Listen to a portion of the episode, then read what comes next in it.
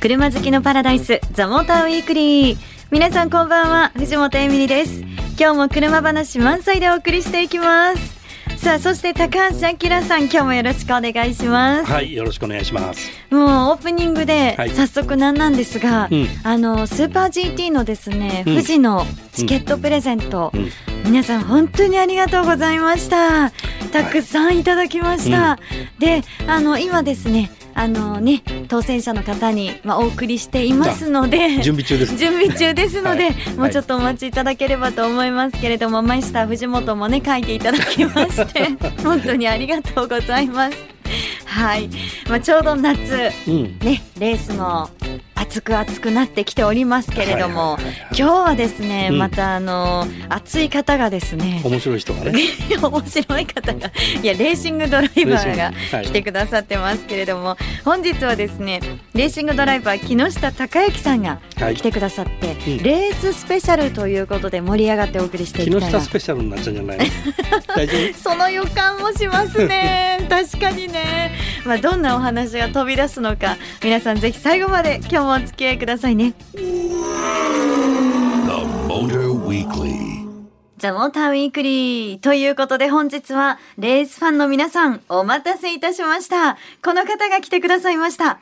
レーシングドライバーの木下隆之さんです。よろしくお願いします。はい、はい、よろしくお願いします。はい、ということで木下さん、はいはい、なんかご紹介がね、はい、レーシングドライバーもちろんなんですけど、なんか高橋さんからすると 物書きみたいなことをさっき言われてましたね。ね肩書きが曖昧ですよね、僕の場合ね。てかね、もうすごい付き合いが長くて、はいはい、30年以上になるのかな、はい、もうね。だからそういう付き合いだからもう、いろいろ、いろいろ知ってるんで。いろいろ知ってるって言われて、そんな最初から。その含み持たせないでください。みんなそう、悪い方に想像するじゃないですか。なんかね、ねですよね、ね、いやいや、でもですね、うん、まずは、うん、今日なんと言ってもですね、ザ・モーターウィークリーに木下さん来てくださって、うん、まずはもう、おめでとうございます。あありがとうございます。ね、あの鈴鹿でね。ブランパン GT アジア。はい、優勝。これで鈴鹿ラウンド初優勝。うん、今季初優勝させてもらいました。はい。ね、日本人おめでとうございます。ありがとうございます。ということで、今お話にありました、そのブランパン GT シリーズアジア。はい。牧野下さんがその第3ラウンドの鈴鹿でね、はい。優勝、初優勝されたわけですけど、まずこのブランパン GT シリーズ、アジア、はい、でこのレース、うん、皆さんどうなんです？知ってるのかな、ね、うん。ちょっとまだ 日本の皆様にはね、うん、馴染みが薄いかもしれませんけれどもね、うん、あの新しい、まあ、ツーリングカーレースの形と言っていいと思うんですけども、まあ、ブランパンっていうのはあの、えー、高級時計のあのブランパン、これが冠についてるのでブランパンっていう名前がついてますけど、その下にまあ GT カー、えー、これもちょっとマニアックなんですが GT3 という、まあ、市販車を大幅に改造したスーパーマシンを各メーカーが出してますけども、うんうん、このマシンと新しく数年前から始まった GT4 カテゴリー、これもメーカーが出した作ったレーシングカー、この2種類のレーシングカーを混走させたレースが GT レースなんですね。で、ヨーロッパでものすごく盛り上がってるんですけども、えー、こんな盛り上がってるんだったらっていうことで、アジア、戦略展開が始まったんですね。なるほど。はい。何年目ぐらいですか？まだ始まったばかりなんですよね。えっと、アジアとして本気に始まったのは今年だと思います。はい。そうなんだ。はい。ですね。いや、でも、これちょっと私もニュースとかでね、うん、あの、チェックして、うんうん、そしたらすごい大人気なんですって、うんうん、結構このアジアもすごいんですってね。あちこち皆さんなんか会場にファンの人が詰めかけるぐらい注目されてて、ね。うん、タイなんかはまあスーパー GT と同じぐらい集まったって言ってましたね。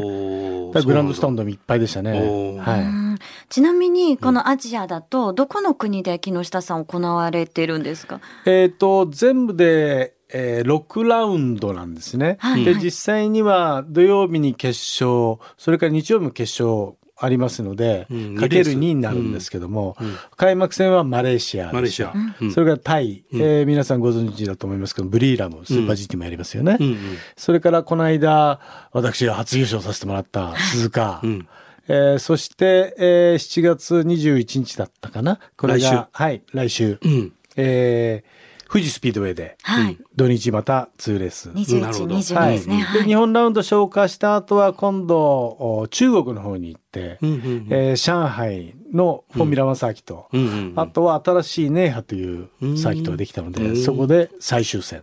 おなるほど。残すところ4戦、うん、6レースか3ラウンド6レースという、ちょうど半分終わったところですね。はい。そっか、土日ね、土曜日にもレースがあり、はい、日曜日にもレースがあるからっていうことですよね。はいうん、いや、でも、なんかお話聞いてると、これがまたね、いろいろとあの、木下さん、えー、あの、もちろん優勝もされてるけど、はいえ。なんか驚くこともあったみたいな感じもねまたちょっと後であれかないろいろ面白い話も伺いたいな、面白い話そう面白い話がね、い。っぱいねなんかさっき教えてもらったんですけど。喜んでいただけるかわかりませんけども いろいろね。車は何で走ってるの？車ですね、うん、あの我々はあの BMW チームスタディという、うん、まああのスーパー GT でもチャンピオン取った、はい、ね。はい、スタディ名門ですね、ここで走らせてるんですけれども。M4 です。M4 の GT4 はい。これは、G えー、AMG 本体が今年開発した最新のマシンなんですけど、うん、M4 ベースで、うん、えー、GT4 仕様に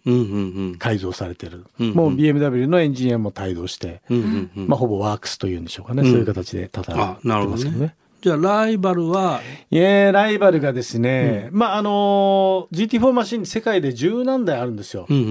まあその中でも強いのというとやっぱり AMG GT がこれが強烈に強くて我々 BMW と AMG のまあマッチレースのような展開なんですね。そこにうん今は早いのはポルシェ、ケイマン、それからマクラーレン、はい、アウディが R8 を発表しましたね。それからジャガーも最新の出ました。だから、タイプ？そうです。この辺がちょっと早いぞと。はい、すごいいろんな車がね。まあ、その辺のね、プレミアムスーパーカーだよね。そうですね。だからもう世界のまあスポーツカーっていうかスーパーカーって早い自慢、足自慢の車は大体出てると思っていいと思うんですね。ねで、みんな見た目はね、あの、はい、そのまんまでしょ？ちょっと、ちょっとオーバーフェンダーとか、そういう感じでしょ、市販車に限りなく近いので、そうだよね、親近感あると思いますね。ね。俺の乗ってる車が戦ってる、そんなイメージだと思いますね。ねちなみにあの木下さんなんかこれお二人のドライバーで、はい、まあ一レース。一応耐久レースなの？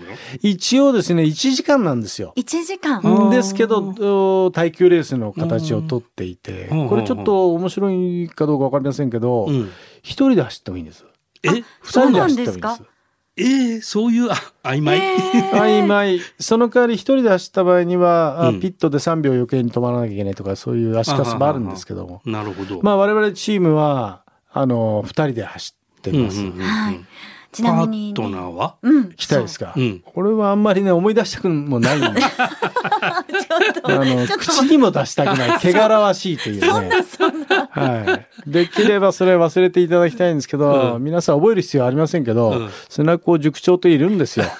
砂子塾長さん、このドライバーと、まあ、腐れんでね、もう、ずいぶん昔から GTR、スカイライン時代からも組んでましたけど、まあ、この年になってなんでこいつと組まなきゃいけないのかと。いう、そこだけが唯一残念なんですね。チームは最高なのに。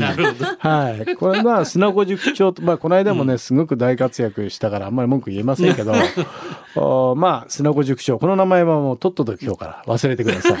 はい。ちなみに、いろいろと、このレースならではみたいなものもあるって伺っていて、はい、そうですね、ね、最近 FIA の、うん、おドライバーの、まあ、格付けというんでしょうかあのルマン見た方もお分かりになってるかもしれませんけどえー、FIA が過去の実績で4つのランクに分かれてるんですね。うんうん、一番上はプラチナ、それからゴールド、シルバー、ブロンズというふうに分かれてるんですが、まあ一番上のプラチナっていうのはフォーミュラ1に乗ったとか、ルマンで勝ったとか、あまあそうそうたる輝かしい実績がある人、ドライバーさん、はい、そこからだんだん降りてきて、まあ、国内チャンピオンだとゴールドだったり、うん、えー、まあ、シリーズランキングチャンピオンじゃないよっていうとシルバーだったりとか分かれてるんですね。うんで一番下という言い方が適切かどうか分かりませんけどまあブロンズというのがあって、で、えー、ルマンもそうだったんですが、プロクラスっていうのはこれはシルバー以上、それからブロンズというのはアマチュアみたいな。うんルマンでもね、アマクラスってあるもんね。ねうん、アマクラスというのはブロンズのドライバーだけじゃないとダメよと。で、プロクラスはシルバー、まあプラチナ、ゴールドもいいのかな。上のクラス。で、プロアマクラスっていうのはゴールドとブロンズみたいな。僕は出てるんです、ね、はもともとはどこにそれは？僕はゴールドなんです。ゴールドドライバー。はい。なるほど。ところがあの今の GT4 は、はい、あのブロンズでしか出れないんですね。あ甘基本的に甘なんです。そうなんですか、うん、あえじゃあ木下さん。それでですね今年、まあ、去年の暮れチームからこうオファーがあった時に木下何ですかブロンズですかゴールドですかって言って、うん、もうゴールドだと思ったんですよ。うん偉そうに、うん、まあ俺様ぐらい実績あれば ゴールドがプラチナだろうと。思って「いやゴールドだと思いますよ」ってちょっと軽く言われたら、うん、よく調べてごらんなさいって言われて、うん、見たらですね一番下にですね50歳を超えると1ランクダウン。55を超えると2ランクダウンって記述なんですね。で僕55超えてるので55超えた。めでたくブロンズにあれびっくりしますよね、はいはい、そのなんか。そのレギュレーションが、ね、その年寄りに優しいって理解するのかな今ねブロンズに下がったことは嬉しくてね。そうだね。一番人気なんですよ、うん。え、に一番そこがですか？そこがね、美味しいとされてるんですよね。ってことは49歳で早いやつが一番辛いんだ。はい、ええ。だからそうですね。あの日本でご存知有名なところの折戸だとか。はいはいはいね、はい、あの辺で十一だとか。ああ脇坂ね、はい、あの辺は一番辛いんですよ。そうなんです。実績だけはあるでしょ？そうね、はい。でも年齢まだ50以下だからなかなかね、出るカテゴリーが少ないっていう、ね、なるほど、ね、みんなから言われますよ。早く俺も年取りたいと。えー、木下さん、ブロンズですか羨ましいってみんなに言われる。いや、すごい、そうなんですね。ねランク下がね、喜ばれる、憧れられるなんてね、まさか思ってなかったです。時代が俺についてきたって、ね。まさに。はい。で出てるドライバーのレベルは相当高いですそうなると。そうなんですね。あの、まだ最高の実績はないけれども、今上り詰めてフォーミュラー目指してるようなやつ。うんうん。と過去ものすごい実績があって、でも年齢が50超えた55超えた、うん、まだ衰えてないっていうやつが、もう老快なもうベテランがいるので。これがね面白いんですまあ自分もその一人だよね。そうまああのこの間の鈴鹿もあんまり大きなこと言えないんですけどね若いやつがこの木下様に食ってかかってきたんですよ。そうするとこの、まあ、引き出しを僕いっぱい持ってますからはいちゃんちゃんちゃんとやってみました。それで優勝した。はいはい。いや、面白い。ちょっとお話聞いてて、私、ブランパン GT シリーズアジア、すごい注目してきましたよ。面白そうだね。うん。いや、番組ではね、スーパー GT ももちろんやってるし、うん、スーパー GT、スーパー GT じゃないです。スーパー GT もすごい楽しみなんだけど、うん、このレース一回見てみたいなと思っちゃいますね。うん、ということで、木下さん、まだまだ引き出しもね、たくさん持ってらっしゃるので、ね、この後ももうちょっとお伺いしてもいいですか？はい、わかりました。はい、よろしくお願いします。はい、お願いします。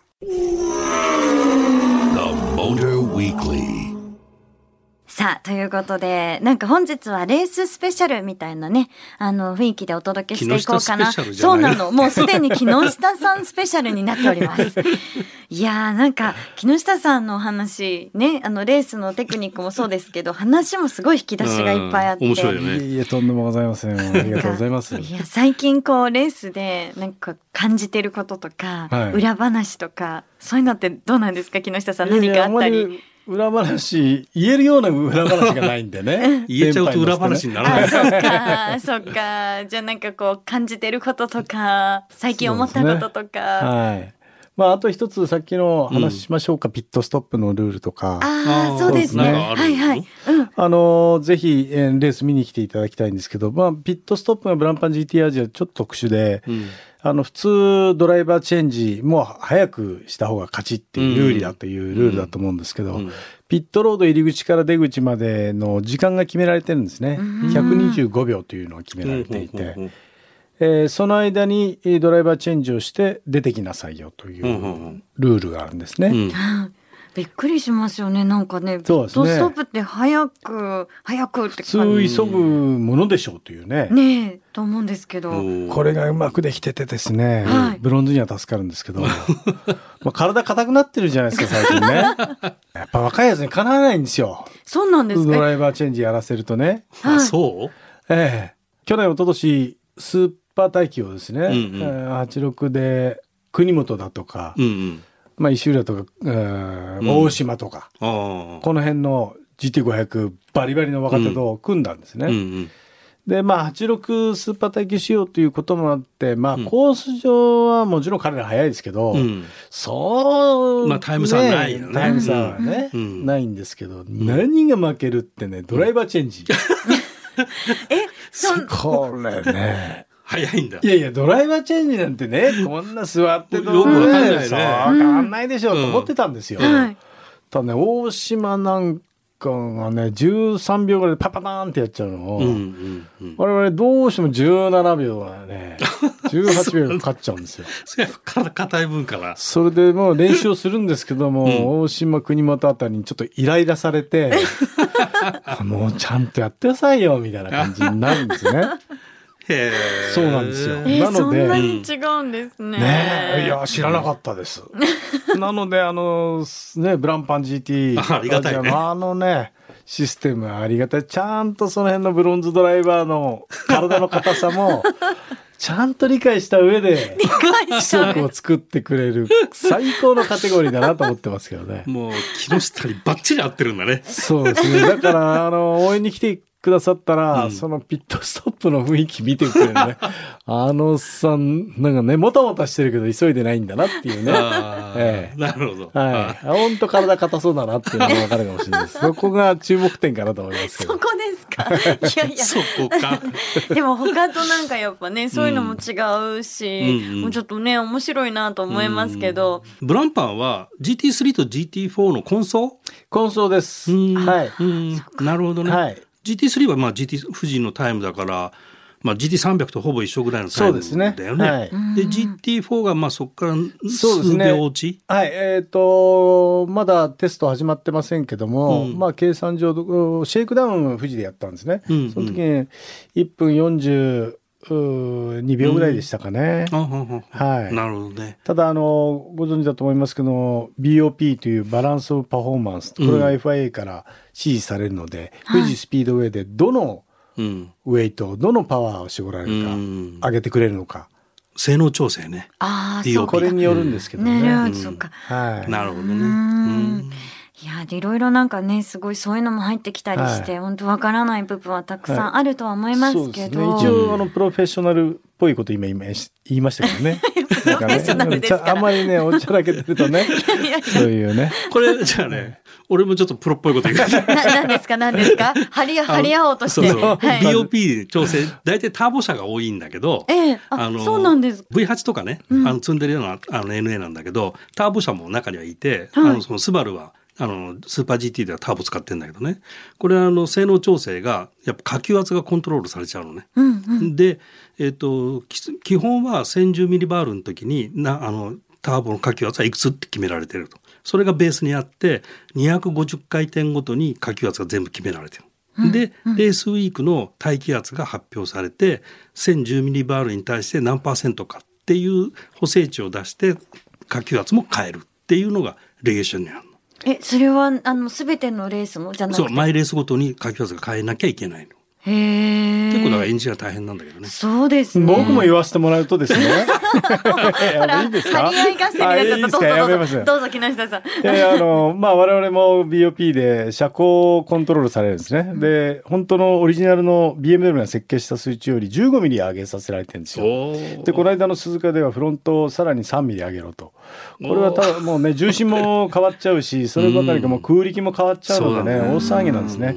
たった3ミリってね、うん、えー、見た目で分かんない数字かもしれないですけどこの我々のようなプロフェッショナルな世界あプロじゃない。の、うん、ブロンズだからアマチュアか、えー、ではね3ミリってすごい劇的な差なので、えー、それが次の富士スピードウェイで何ミリと支持されるか、うん、これによって戦闘力が大きく変わりますよね。ね。いやこのな何でしたっけ？V VOP BOP BOP、はい、失礼しました。BOP が結構大変なんだ。まあだから見る側からすると、うん、基本的にはイコールコンディションと思えばいいよね。ああそうかそうか。だからレースが混走混迷極まるみたいなね。うん、ことになるんだけど。まあ、見る方はそうそうですね、うん、いやでもねなんかそのブランパン GT シリーズのアジアこれは土曜日にレースもあって、はい、日曜日にレーススもあるっていうことで、はい、両日ね楽しめるのがすごい面白いなと。そうですね。土曜日には予選、うん、ファーストドライバー予選セカンドドライバーの予選、はい、これは決勝もありますから盛りだくさんだと思いますね。うん、ね木下さんじゃあ最後に、はい、ぜひあの皆さんにね来週ですから意気込みとかそうですね。メッセージを。あのいよいよまあ凱旋レースと言っていいんでしょうか、うん、日本のまあ僕のホームコースでもある、えー、富士スピードウェイに戻ってまいりました。えー、鈴鹿で初優勝してその勢いで、まあ、世界でね日本チームとしてブランパン GT アジに参戦したのは我々初めてですし、えー、日本人初優勝。この間なんとかできましたのでもう一勝してね、うん、えー、気持ちよく中国行きたいと思ってます、うん、ぜひ応援していただきたいと思います、うん、はい、ありがとうございます、はい、しましょう。ね、レースのお話から、はい、もう本当にいろんなお話まで、はい、本日もありがとうございました、もうちょっとプロっぽい話したかったんですけど やめときますね。また次回ぜひ。はいお願いします、え本日のゲストレーシングドライバー木下孝之さんでした。ありがとうございました。ありがとうございました。ありがとうございました The Motor Weekly お送りしてきました。ザ・モーターウィークリーやっぱり今日はレーススペシャルではなく 木下さんスペシャルでしたね。